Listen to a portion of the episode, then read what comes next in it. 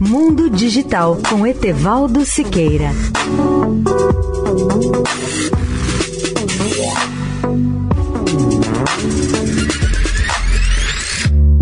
Olá, ouvinte da Eldorado. Um sonho das empresas de eletrônica, de consumo e entretenimento sempre foi o carregamento à distância de dispositivos pessoais.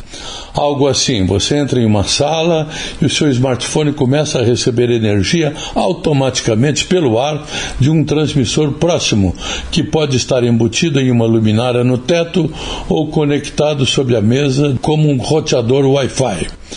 Isso ainda parecia um sonho remoto, mas talvez leve ainda alguns cinco anos para que aconteça.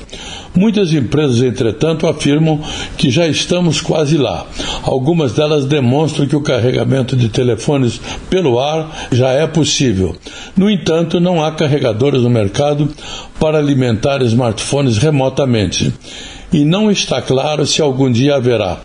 No começo deste ano, a empresa chinesa de smartphones Oppo exibiu carregamento aéreo sem cabos ou suportes de carregamento.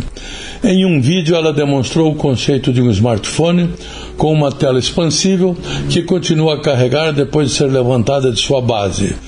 As empresas que desejam implantar tais centros de carregamento sem fio, over the air, enfrentam vários desafios. O maior deles é de natureza física. Etevaldo Siqueira, especial para a Rádio Eldorado. Mundo Digital com Etevaldo Siqueira.